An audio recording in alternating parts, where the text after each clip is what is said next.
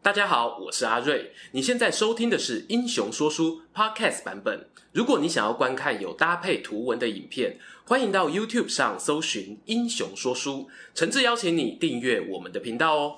故事开始之前，让我们先来一段工商时间。在网络时代中，你是否对于数位经济趋势感到好奇呢？每隔一段时间都会蹦出好多流行关键字，它们代表什么意义？世界上的科技巨头公司又在推动哪些创新商业模型？上班下班琐事这么多，如果有人可以帮我把上面这些新知整理成浅显易懂的资讯，该有多好？我相信。M 观点可以满足你的需求。M 观点是由资深科技商业人 Mula 所创办，以分享好的商业知识与数位经济趋势为使命的知识型自媒体。每周固定直播与观众线上互动，以专业的角度带领大家认识这个快速变迁的时代。想要增长见识，加强自己的商业思考与投资能力吗？欢迎在 YouTube 与 Podcast 搜寻 M 观点，相信这是你正在寻找的好节目。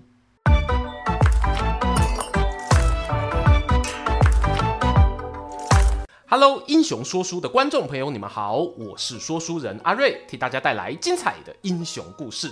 又到了好久没拍的三国轻松聊时间。不过啊，今天我们要聊的不是单一人物主角，而是呢从国家经营角度来探讨一个网友们啊经常会在留言区提到的问题，那就是呢刘备建立起来的蜀汉政权是不是有很严重的派系问题，使得领导者只能用北伐当做唯一解方？过去啊，我们在一些专片里呢，都有介绍过蜀汉的派系纠葛，多半呢都是从片中人物的视角出发。今天为何想特别拍一个从国家高度的鸟瞰介绍呢？其实是受到我上个月直播啊在玩的一款电玩游戏启发。先强调一下吼，这不是夜配。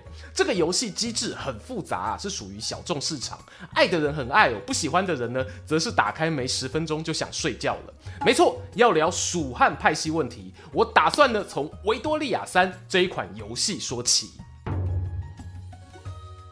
三国迷吼，忍一下，三十秒就过去了。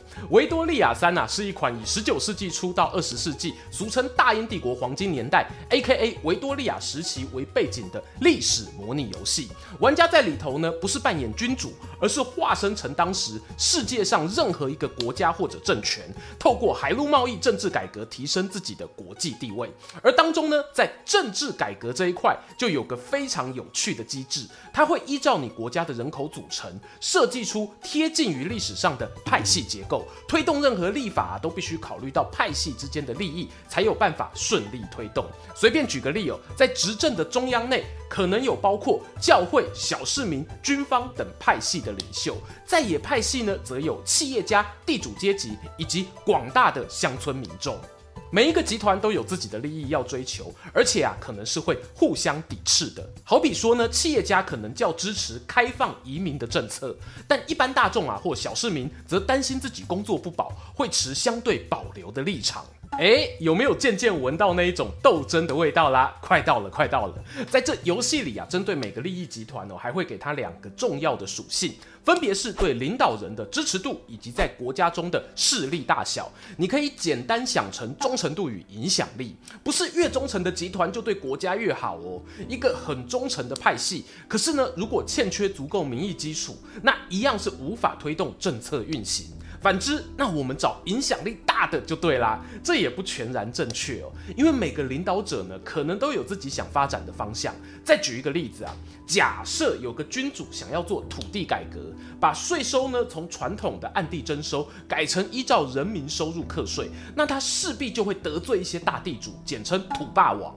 可是偏偏封建社会中啊，这一些地方豪强势力呢是很大的，你要如何一边与他们合作，一边啊慢慢。扶植出自己想要的派系，进而强化自己统治的合法性，这就是游戏里的醍醐味了。我玩到这里时啊，脑海呢不知不觉浮现了我们刘皇叔入益州的身影。虽然啊，因为时空背景差异，在东汉末年呢，没有前头所说的教会啊或企业家这样的团体，却也有很多属于封建制度的利益组织。由于刘皇叔早年四处奔波，真正建立起自己的政权，还是要从赤壁战后到入主益州时期。我们不妨啊看看这一段期间有哪些派系围绕在他的身边。这里呢，我先抓出几个比较重要的。如果是那一种哈又不忠诚又没有影响力的边缘团体，就等未来啊有时间再专片聊吧。广义的刘备政权底下呢，可以区分出元老派、荆州派、东周派、益州本土派与刘璋新派等五大派系。元老派啊，好理解啊，就是当年陪刘备走南闯北的快乐好伙伴。早期投资者把青春岁月哦都献给了刘玄德，要是没有凹到公司上市上柜啊，领个一大堆股票吼，还真正是吼气势两波凶呢。代表人物呢有像关羽、张飞、糜竺、简雍、孙乾等人。再来说说荆州派，顾名思义，他们大部分是在赤壁之战前后，荆州刘表领便当时呢，选择加入刘备阵营的人。值得注意的点是呢，也有不少刘表的老部下是选择加入北方曹操以汉献帝为号召的中央政府。在刘备与曹操两个截然不同的老板中啊，二选一，也能看出呢，荆州派成员啊多半是蛮有主见的啦。代表人物有诸葛亮、马良、伊吉、黄忠等人。他们彼此间呢，也往往有不错的交情，好比诸葛亮与襄阳、马家五兄弟啊，就是个例子。前面两派基本上哦都是在刘备入蜀前招募完成的。接着呢，要讲到的三个派别：东周派、本土派、刘璋派。你从刘备角度看哦，他们其实都是益州人，只是抵达这里的时间啊，先后有差，偏偏就是差这一点点，注定了大家有不同的目标要追求。最早来的呢是益州本土派，当然吼，你要说这怎么会是最早呢？往前还有蜀国开明帝呀、十二桥文化、三星堆文化的原住民呢，那是追溯不完啦。我们知道意思就好。第二早的是东周派，这指的呢是跟随当年刘焉、刘璋父子。从关中地区前往益州的军队与难民，因为关中啊位于益州的东侧，故称之为东周。由于刘家父子党呢本身就是外来政权，打算在成都占地为王，所以当时本土派与东周兵之间啊就已经爆发过冲突。最后是我们刘璋大大飞马入成都，号召东周人团结起来，才打赢了益州内战。想不到哦，这个看似软弱的刘璋也有帅气的一面吧？有兴趣的人呢，可以回头看一下他的专片介绍。最后一个要介绍的益州派系，则是刘璋新派，意思是呢，他们在刘焉过世后，刘璋主政阶段呢，才渐渐崛起。这些人有机会当官呢，是与政权交替之际，刘璋啊需要提拔自己人有关。代表人物呢，有像李严、法正等等。我知道哈，李严其实有一点难定位，他同时也有荆州背景。所以啊，我干脆把它丢到这个新的派系中。好啦，我们快速做完蜀汉的五大派系懒人包啊，马上就要运用刚刚学到的维多利亚三思考逻辑，来看看我们皇叔与他的后继者要如何搞定这复杂的派系关系。这里呢，有必要打个预防针哦。电玩游戏啊是将复杂现实政治简化后的好读版，它一定有无法完美诠释之处，但对于快速理解概况啊还是很有帮助的。毕竟不是所有人都想花上一年半载深入研究啊。说起刘备处理蜀汉的派系，我认为呢可以分成几个阶段来看。第一阶段当然就是他入蜀初期。我们刘皇叔呢，虽然号称哦有仁义之名，但他从刘璋手上取得成都的手段，其实称不上非常光明正大。因此，刚进入益州时，地方头人未必非常喜欢他，很可能啊是抱着一种让你做做看，如果比刘璋还差，我就把你搞下来的态度。对于土地归属感越强的派系，越容易出现这一种心态。毕竟，无论刘备还是刘璋，在他们看来呢，都是外人。那么入蜀初期的刘备该怎么做才能建立起有效率又不会引起太大反弹的执政团队呢？元老派啊，虽然忠诚度很高，但他们就像是刘备自己的缩影，跟益州百姓缺乏连结。换句话讲啊，影响力不足。如果贸然给他们大量的权力哦，很可能会激化与本土派对立的关系。这种时候呢，有一个派别哦，就非常好用了。没错，荆州派。为何在蜀汉官僚体系中，荆州派占有可观数量呢？过去我会想哦，是诸葛亮的关系，因为诸葛亮本身才华出众，后来又接手掌权，当然啊，会选择他自己亲近的荆州班底。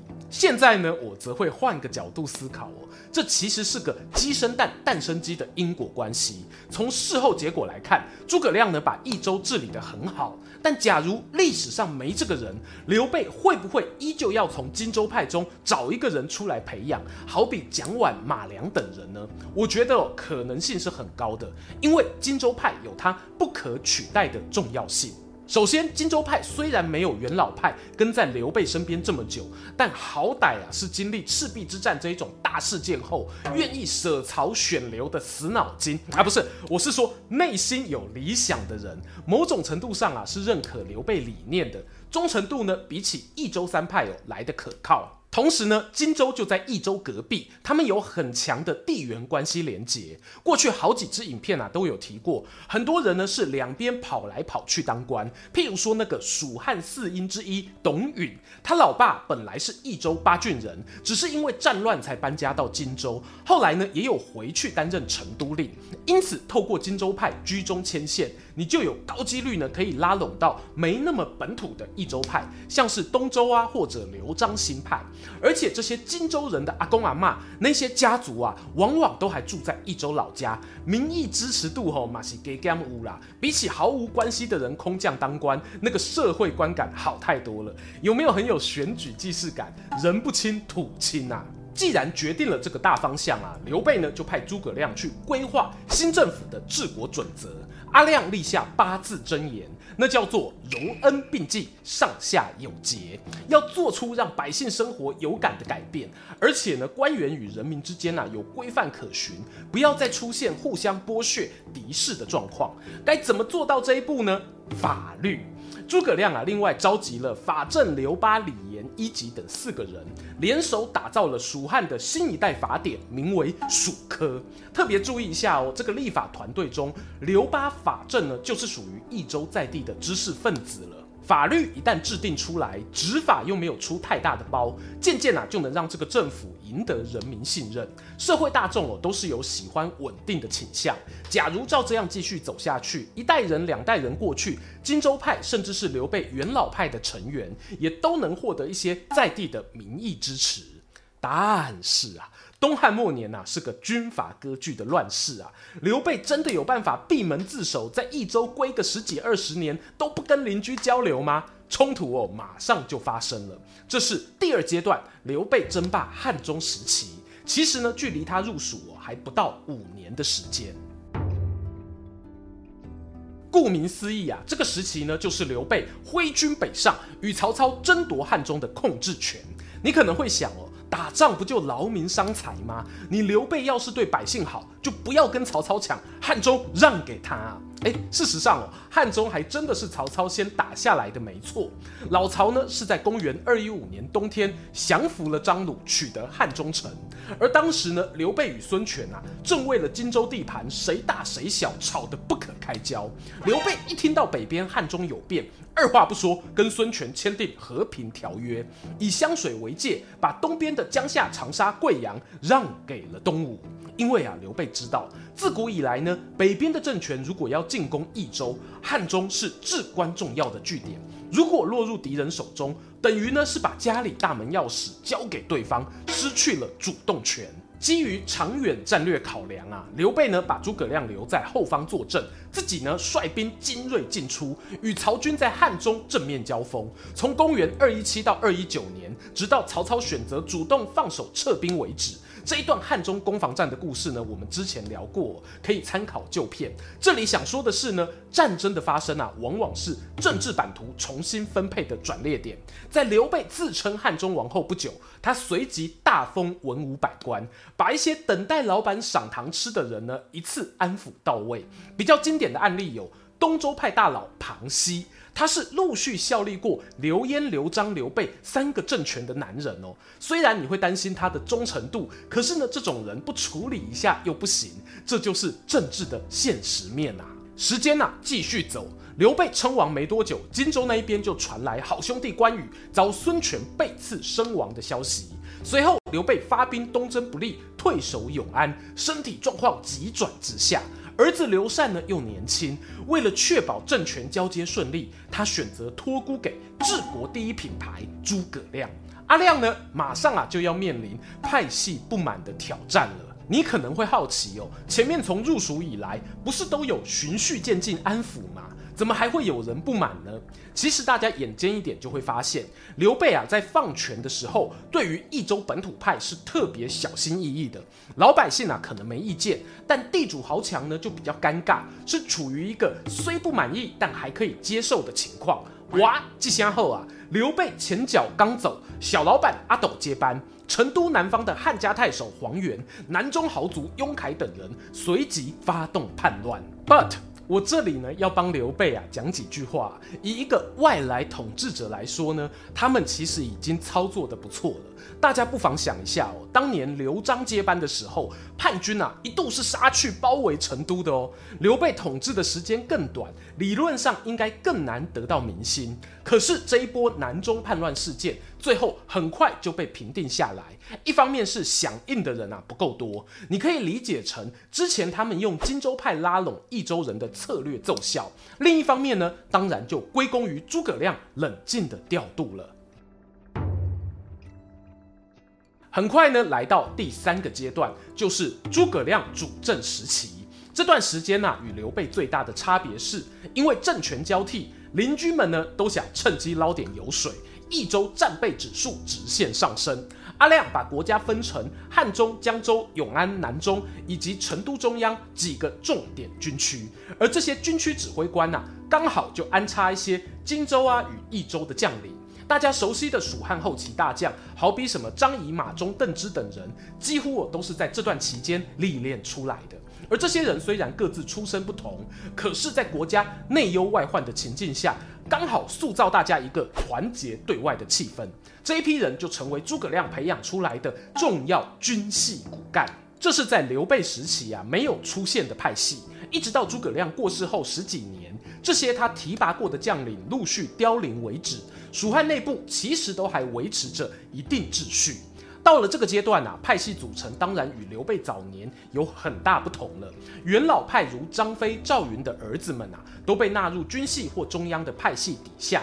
此时蜀汉的发展也从原本的确保政权稳定，重心逐渐移到北伐曹魏上头。关于北伐到底正不正确这一点呢，我们呐、也有拍过影片介绍，我这里只讲结论哦。有兴趣深入讨论的人呢，欢迎参考右上角资讯卡。我到目前为止还是认为诸葛亮选择用北伐稳定派系，是他当时能做到维持国家统治风险最低的决策。如果不主动出击，继续归起来，你看不到有一丝一毫在国力或经济上逆转曹魏的可能。透过诸葛亮的这一番安排，让蜀汉生命在阿斗手上延续了几十年，这个决策还不值得你帮阿亮按个赞吗？最后呢，要回答一下我开头提出的疑问：蜀汉派系问题是不是很严重，让北伐呢成为他们的唯一解？第一哦，魏蜀吴三个国家都有自己的派系问题，我觉得蜀汉没有特别严重。而我们如果把眼光放眼古往今来的历史，没有一个政权啊，不需要面对派系问题，即使是专制国家也一样。因为一个领导者不可能事必躬亲，一旦他放权给部下，就会面临每个人追求的利益不同。再来呢，第二个问题啊，就很好解决。蜀汉选择北伐凝聚共识，派系有不全然是主因，而是北伐这个选项对于国家整体存续是有帮助的。无论从战略面或者经济面，刚好这个选项还可以顺便调和派系之间的内部冲突。既然如此，何乐而不为呢？这集影片呢、我尝试透过一款游戏的启发，从不同角度去看复杂的派系协商，不知道大家还喜欢吗？如果有兴趣看阿瑞实况游戏的话，欢迎来每月月底的会员直播聊聊天。想认识一些本片提到的后期蜀汉将领，可以点击我左手边的小框框看更多影片。最后啊，邀请大家不吝订阅英雄说书，追踪说书人阿瑞的 Instagram，我会在那边分享更多说书日常。在能力所及范围，也可以使用加入会员或超级感谢留言给频道更多支持。期待和你们下次空中再见。